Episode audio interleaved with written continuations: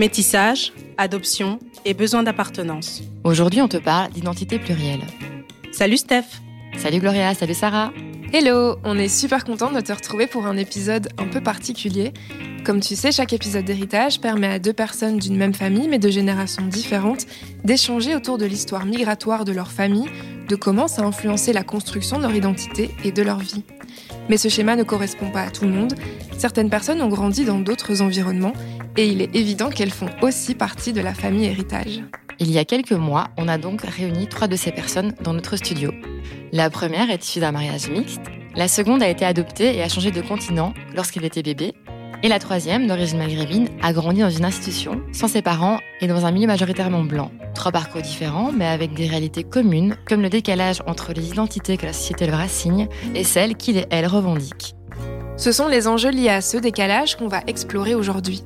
Malheureusement, depuis l'enregistrement, notre troisième héritière a changé d'avis et n'a plus voulu partager son vécu et son expertise avec des inconnus. Et c'est ça aussi le travail identitaire. Ça bouge, ça se transforme en fonction du moment et de ce qu'on est prêt à exposer de soi aux autres. C'est donc un témoignage à deux voix qu'on te propose et tu écoutes là la première partie de ce témoignage. Et oui, parce que même après avoir déroché l'interview et coupé la voix de notre troisième invité, l'enregistrement était encore super long. C'est dire la qualité des échanges. Mais avant de les découvrir, héritage, c'est quoi? Héritage, c'est notre quête à la découverte de vos récits migratoires. Faire dialoguer deux générations pour garder des traces, transmettre nos histoires, replacer de la fierté dans ces vécus trop souvent dévalorisés.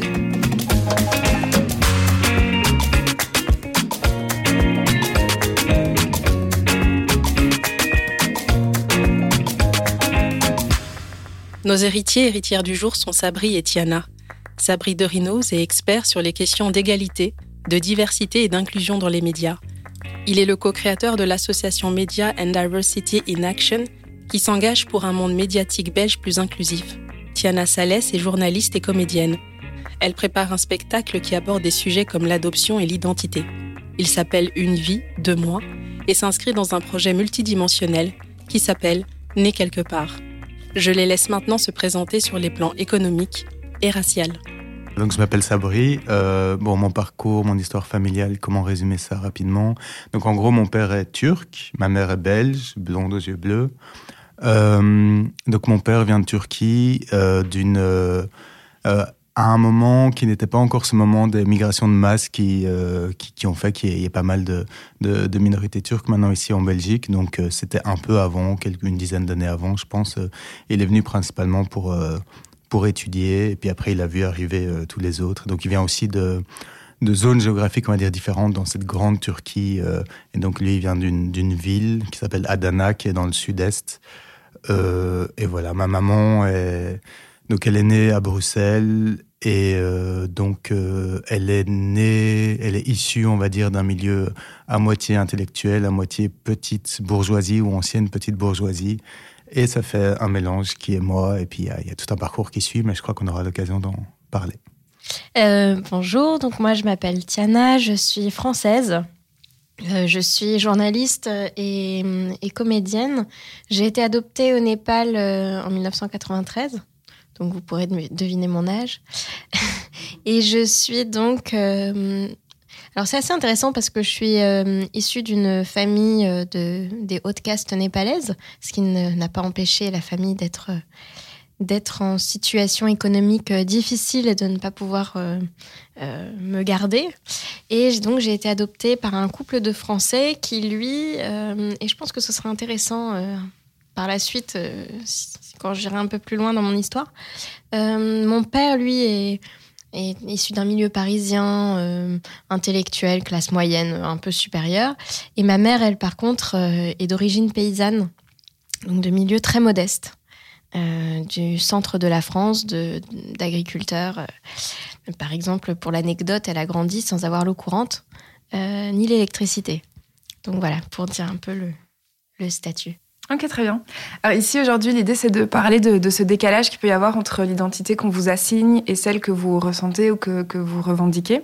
Euh, d'abord, quelle identité vous revendiquez aujourd'hui? Quel, quel, terme vous, vous utiliseriez pour euh, vous définir à, à ce niveau-là? Euh, moi, j'ai un peu du mal pour le moment à me revendiquer une identité parce que je me sens tellement plurielle je me sens à la fois bah, très très française, vraiment très française et même, je dirais, presque parisienne parce que, parce que je me sens très bien dans ma ville, que je l'aime et que je me vois actuellement pas trop vivre ailleurs. mais en même temps, bah, je suis aussi 100% népalaise pour ce qui est du sang. Euh, et ça, euh, j'ai tendance aussi à le revendiquer, à dire que ben oui, j'ai été adoptée, mais euh, oui, je suis toujours népalaise complètement parce que je suis née là-bas et de de deux personnes népalaises, donc ça y a pas de. Mais en même temps, je je suis pas non plus quelqu'un qui suis très attaché à la terre. Donc en fait, euh, je peux me sentir très bien. Euh, bah là, par exemple, quand je viens quand même régulièrement à Bruxelles, euh, je me sens très bien à Bruxelles. Et puis je vais à San Francisco et je me sens très bien à San Francisco. Donc j'ai un peu du mal à, me définir une identité. Alors j'ai pu chercher aussi en étant ado à me chercher d'autres types d'identité, genre végétarienne ou ce genre de choses. tout, tout ce qu'on peut chercher, ça a été un grand questionnement. Mais voilà, moi je me sens plutôt d'une identité plurielle. Euh, bah, c'est intéressant parce que c'est le genre de sujet dont, dont on parle pas tellement en fait.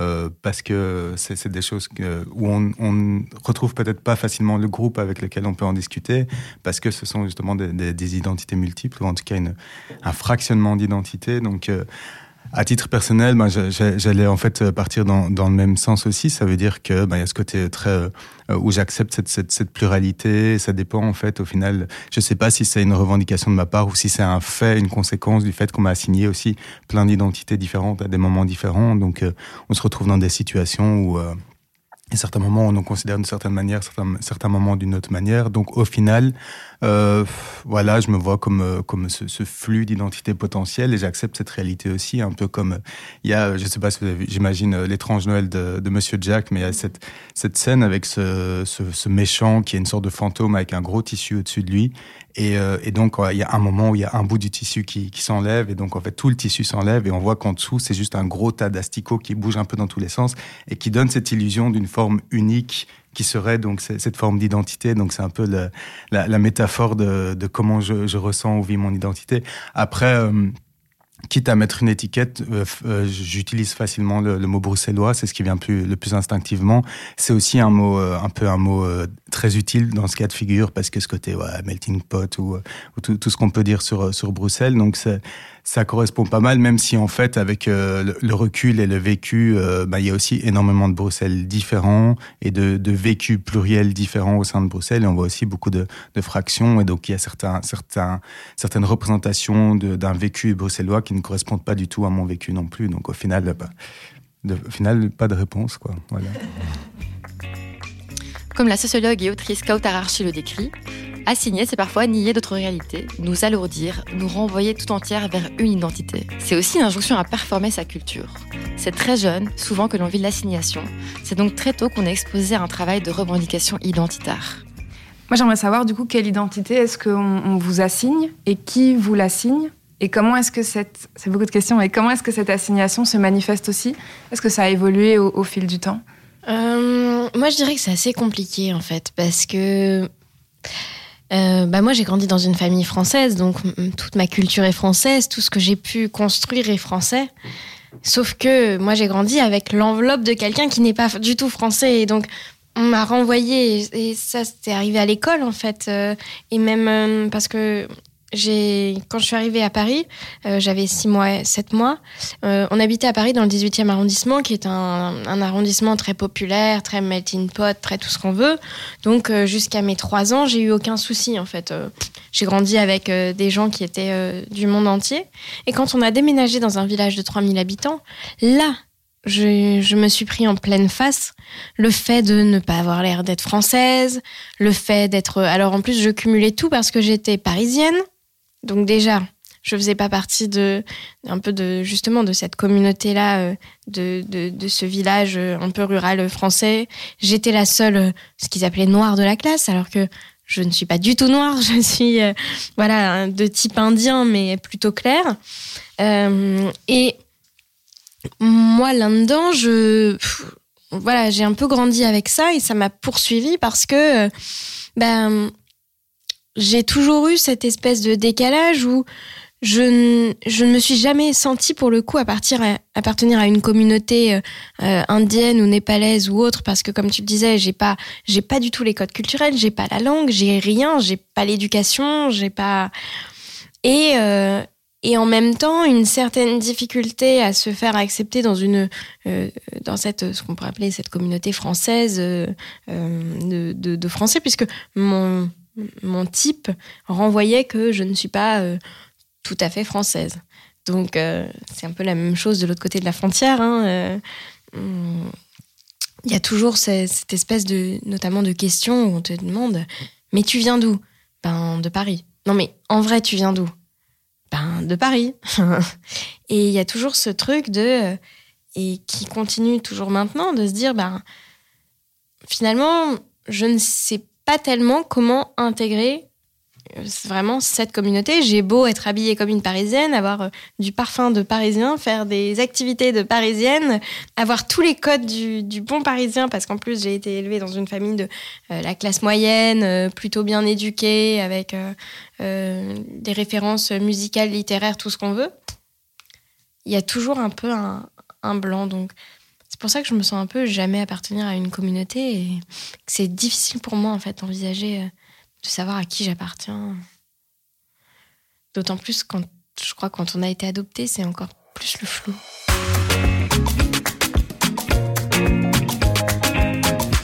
C'est une question très compliquée parce que ça dépend souvent du, du contexte. Euh, en, fonction du contexte, il y a des formes euh, d'exclusion, d'inclusion différentes, des dynamiques sociales qui, qui changent. Et donc, euh, euh, c'est vraiment. Il y, a plein de moments dans ma vie en fait où c'est toujours, c'est toujours un peu flou, où tu te retrouves bah, un moment assigné à une certaine identité. Donc ici, on, parle beaucoup bah, d'identité ethnique ou de race ou qu'importe comment on l'appelle. Il y a aussi plein d'autres identités qui, résonnent et notamment de, façon intersectionnelle avec ça. Et donc, en fait, ce qui est intéressant, c'est euh, en, schématisant, mais c'est vraiment en schématisant, en simplifiant, euh, c'est vrai que dans la, communauté euh, dominante, donc blanche, ici en Belgique, bah, il y, a, souvent une façon, on va dire, d'assigner à l'identité qui est plutôt excluante. Ça veut dire qu'on va te faire remarquer la différence, des fois même en, ayant une intention positive derrière, hein, mais on te fait remarquer que tu es différent, que tu as une culture différente, que tu as une manière d'être différente. Pourquoi je parlais euh, de, cette approche intersectionnelle aussi? Parce que, euh, en fait, euh, notamment dans ma façon d'être, dans mon comportement, il y a plein d'attitudes en fait qui, qui, diffèrent, on va dire, des, normes du groupe dominant, mais euh, c'est pas euh, dû à mon vécu euh, en tant que minorité ethnique, mais plutôt à mon vécu euh, en, tant, en tant qu'individu par rapport à d'autres paramètres. Et je pense notamment en termes de, bah, simplement peut-être d'idéologie ou, de point de vue politique et tout ça. Mais le groupe dominant va en fait va assigner tout ça à cette identité ethnique. Et donc euh, tout ce qui diffère en fait de cette norme à ce moment-là euh, est assigné à ça. Et donc euh, si j'agis comme ça en fait c'est parce que je suis le turc le turc du groupe dans dans dans, ce groupe où en fait voilà il y, a ces normes qui sont partagées. Alors que bien sûr si une personne de ce groupe dominant a ce même type de comportement, bah, ce sera pas perçu comme étant comme quelque chose de différent, ce sera même valorisé comme étant quelque chose de positif, etc. Puis, donc dans, les groupes minoritaires, en fait, euh, là, les formes, on va dire, d'assignation identitaire sont, euh, avec moi en tout cas, sont souvent plutôt euh, inclusives, dans le sens où, en fait, on, on, essaie de m'assigner à ce groupe-là. On dit ah bah, bah t'es turc, toi, ah bah t'es musulman, t'es musulman, tu fais partie, tu fais partie de notre groupe. Et surtout, je crois chez, les Turcs, dans la communauté turque ici, ici à Bruxelles, mais aussi bah, quand je vais en Turquie évidemment aussi, il y a vraiment cette forte volonté de dire si tu as ne serait-ce que euh, un, petit pourcentage de, de, Turcs en toi, tu, es turc et tu fais partie de la famille, quoi. Et c'est vraiment marqué, euh, en tout cas dans, on va dire, les dynamiques sociales de, de, les interactions sociales de base, on va dire. Euh, après, du fait de mon vécu, notamment, ben, en fait, j'ai plutôt été beaucoup en interaction avec bah, ce groupe dominant, avec lequel je partage beaucoup plus de, bah, de, comportements, des habitudes, etc. et, du coup, en fait, dans, mon parcours, il n'y a pas énormément de situations où j'ai vécu longuement euh, dans des groupes euh, minoritaires dont je viens, de parler. Et donc, j'ai rarement eu ce genre de situation-là parce que j'ai jamais eu, en fait, des situations où je me suis retrouvé longtemps dans ces groupes-là. Et c'est surtout dû à ma propre en fait auto-exclusion de ce groupe-là parce que je m'y retrouve peut-être pas non plus. Et je me retrouve pas non plus dans le groupe dominant. Et donc bien sûr on est on est toujours un peu perdu et même si au bout d'un moment bah, ça, fait partie du jeu et on, s'amuse avec ça aussi. Je peux rebondir un petit peu sur ce que tu disais, euh, justement sur ce côté un peu perdu. Moi, je te rejoins un petit peu. Je crois que j'ai aussi une tendance naturelle à m'auto-exclure de, toute communauté et de toujours prendre grand soin de ne pas faire partie d'une communauté vraiment. Euh, justement, je parlais euh, là comme chose anecdotique du, végétarien, mais enfin voilà, il y, a, y, a tout, y a plein de, plein de moyens d'appartenir à une communauté et qu'elle ne soit pas euh, forcément raciale ou, ou, socio, euh, ou, socioculturelle, mais hum, il y a, euh, enfin, voilà, on pourrait, il y a on peut en citer 10 millions. Enfin, je crois que les, en ce moment, les gens en Occident sont tellement perdus qu'ils essayent de se créer des communautés autour d'eux. Euh, euh, on voit les, les, gens qui vont faire euh, du yoga ou les gens qui vont faire et où on se met à, créer, à recréer.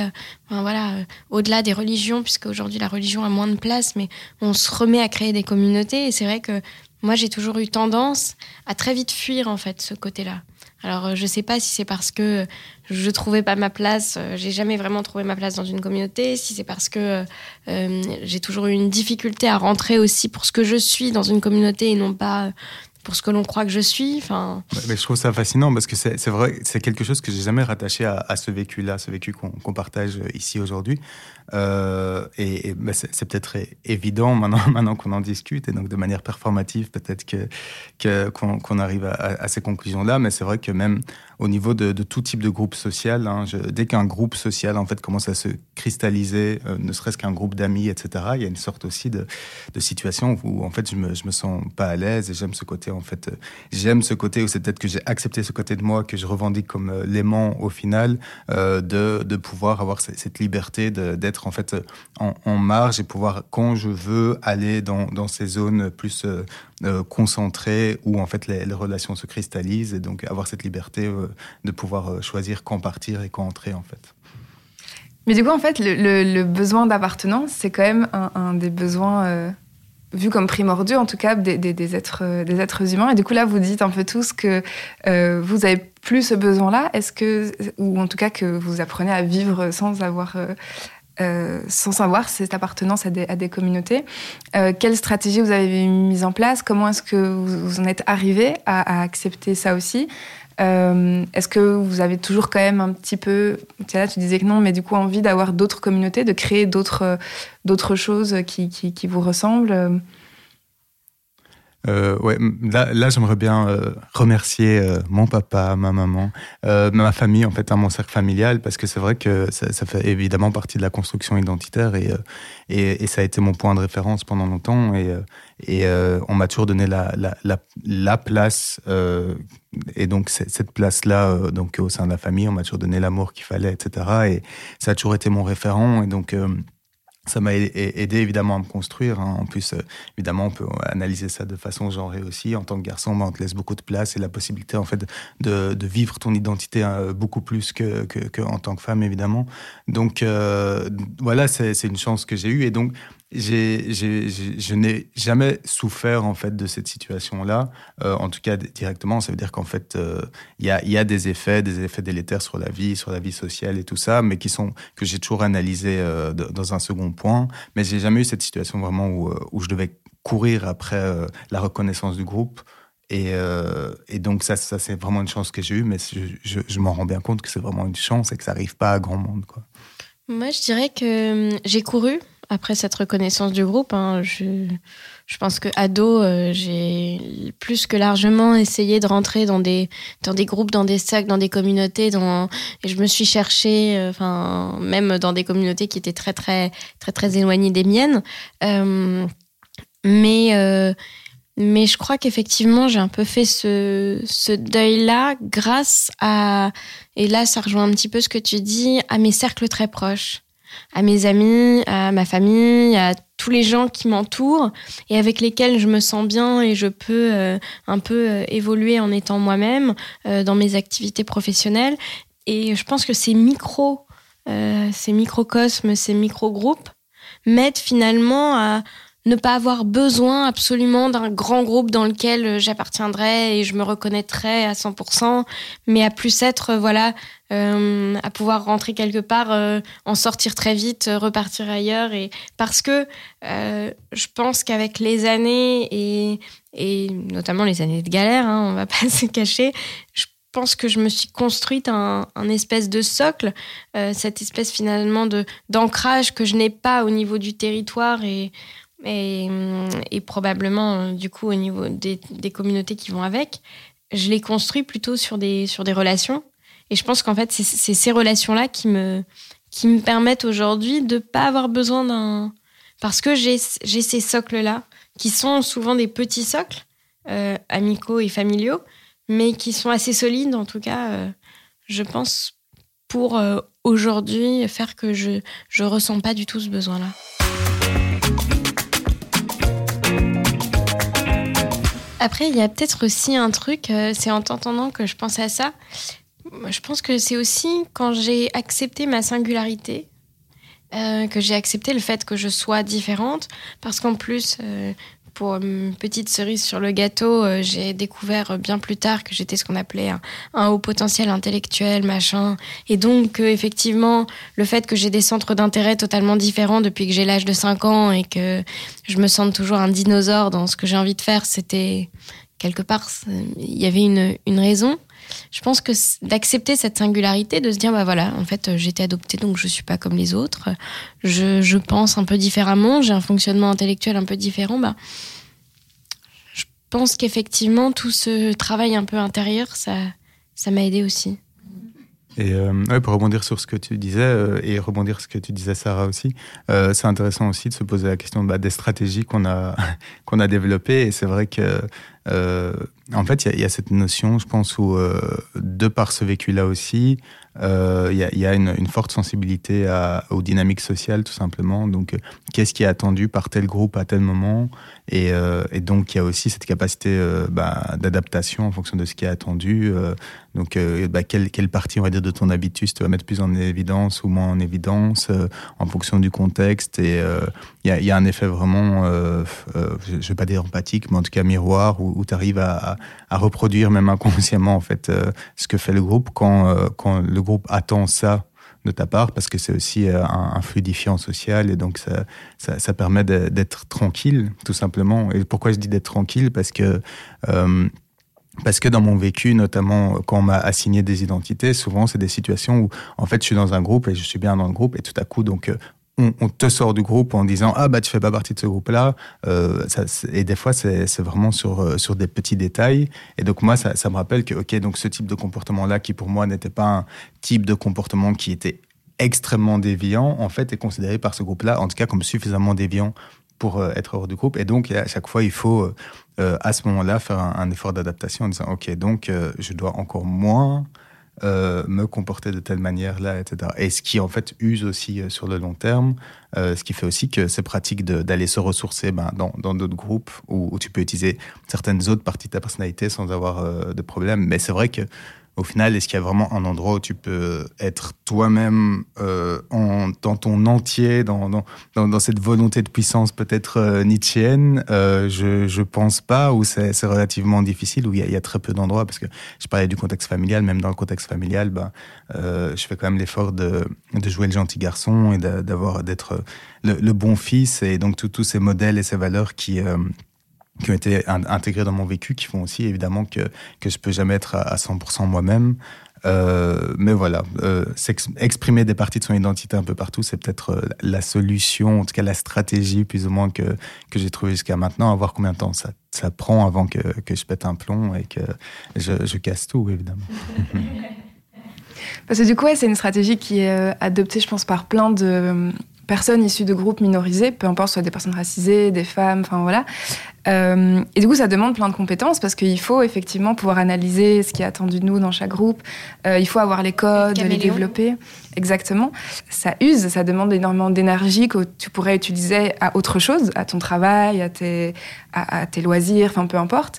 Euh, et, et, que du coup, les dominants n'ont pas à utiliser là-dedans et donc peuvent utiliser pour autre chose. Et puis aussi, du coup, ça veut dire que tu dois aussi en partie lisser qui tu es. Et donc, comment est-ce que tu fais pour découvrir qui tu es si la majorité du temps, tu dois lisser ce que tu es? Moi, je prends ça un peu comme un jeu. J'ai, comme je disais, un peu ces îlots où je peux être moi-même. Et après, je suis tout à fait consciente qu'il y a des tas de milieux dans lesquels je joue complètement un rôle. Donc, je rentre moi-même. Euh, peut-être c'est peut-être ça d'ailleurs qui m'a menée à devenir comédienne, mais je rentre vraiment dans, dans un rôle et ça m'amuse presque de, de, jouer à, la personne qu'on voudrait que je sois en essayant de. Et je pense que je prends ça vraiment à la légère et que du coup, ça me. Voilà, c'est pas que ça me passe au-dessus, mais. Euh, ouais, c'est. Je pense qu'en ayant trouvé un peu ce, cette espèce de détachement, du coup, je me protège euh, moi-même euh, en étant dans, dans ces rôles-là que notamment dans, le, milieu professionnel, euh, où on, est, constamment euh, dans un oui dans une espèce de, rôle. Et je pense qu'il n'y a pas que il a pas que les personnes qui ont ce, côté euh, de problème à trouver de la place dans une communauté. Quand on voit les politiques je pense que beaucoup beaucoup de gens sont dans un rôle. Après quand on est conscient je crois que ça passe plus facilement oui, puis moi j'aime bien cette idée de rôle, hein, de, enfin il y a ce côté un peu performatif. Bon, je vais arrêter d'utiliser ce mot euh, à partir de maintenant.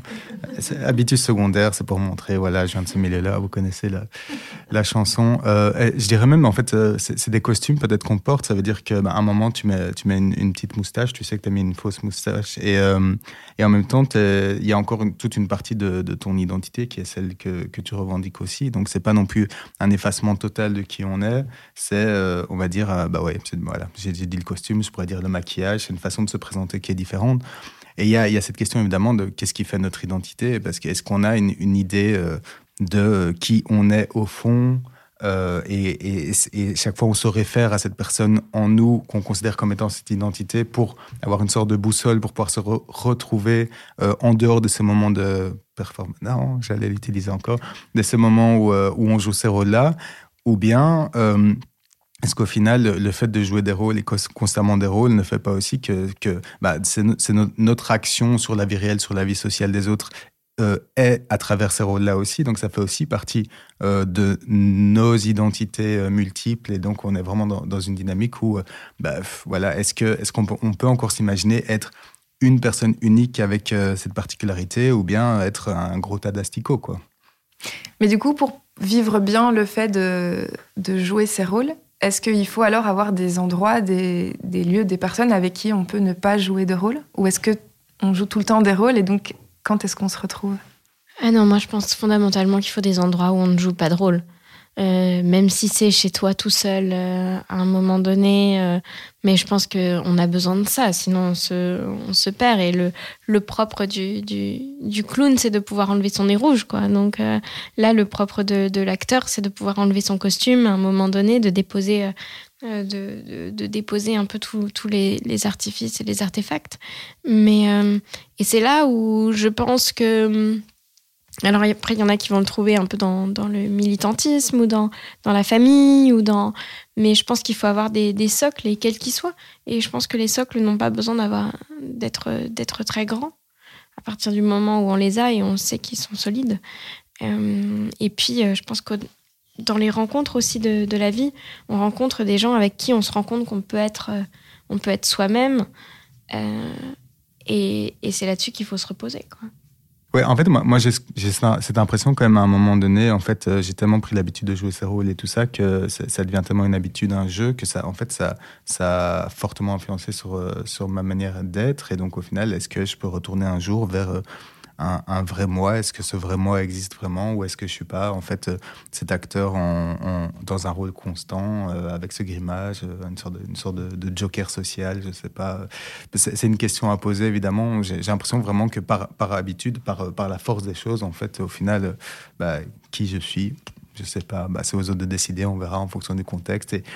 Et du coup, ça se fait un peu spontanément, naturellement, en fonction du, flux social qui apparaît, de, de l'océan euh, d'interaction. Un océan d'interaction dans lequel on essaye tant bien que mal de surfer, pour garder la tête hors de l'eau, ne pas nous perdre dans un monde qui nous assigne à ses préjugés. Trouver des îles aussi où se poser en toute sécurité et apprécier le chemin parcouru, celui grâce auquel on se réapproprie aujourd'hui nos récits Et si héritage existe, c'est pour en garder des traces, pour nous enrichir mutuellement de nos vécus et de nos expertises, et pour libérer la parole, celle qu'on n'a pas toujours le temps ou la place de prendre.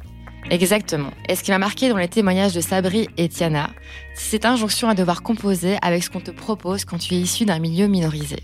Tu te retrouves à partager certaines traditions religieuses avec un groupe, et avec un autre groupe, tu partages une cuisine qui ressemble vaguement à celle de ta grand-mère, et avec d'autres personnes, par exemple, un pays d'origine en guerre.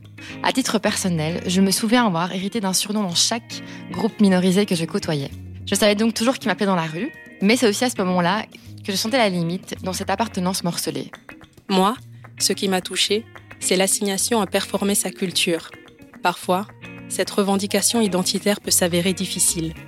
Par exemple, ayant un père congolais et une mère rwandaise, depuis toute petite, la question du choix ou de ma préférence m'a toujours été posée, comme si, quelque part, je devais ou j'étais automatiquement obligée de choisir. Comme s'il était impossible de faire partie des deux camps à la fois et en même temps. Pourtant, je n'ai jamais pu, je n'ai jamais réussi ni voulu choisir. L'identité que je revendique n'est pas toujours celle que le monde extérieur aimerait que je sois.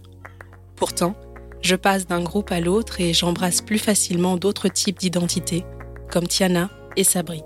Tout ça pour dire merci à toi de nous avoir écoutés. On espère que cette première partie d'épisode t'a plu. N'hésite pas à nous dire ce que tu en as pensé, si ça fait écho à ton vécu. Et on se retrouve avec plaisir sur nos réseaux Héritage Podcast héritage au pluriel, point, podcast. On te donne rendez-vous dans la deuxième partie de l'épisode pour parler de métissage, de poids de l'héritage et d'adoption transraciale. À bientôt. À bientôt.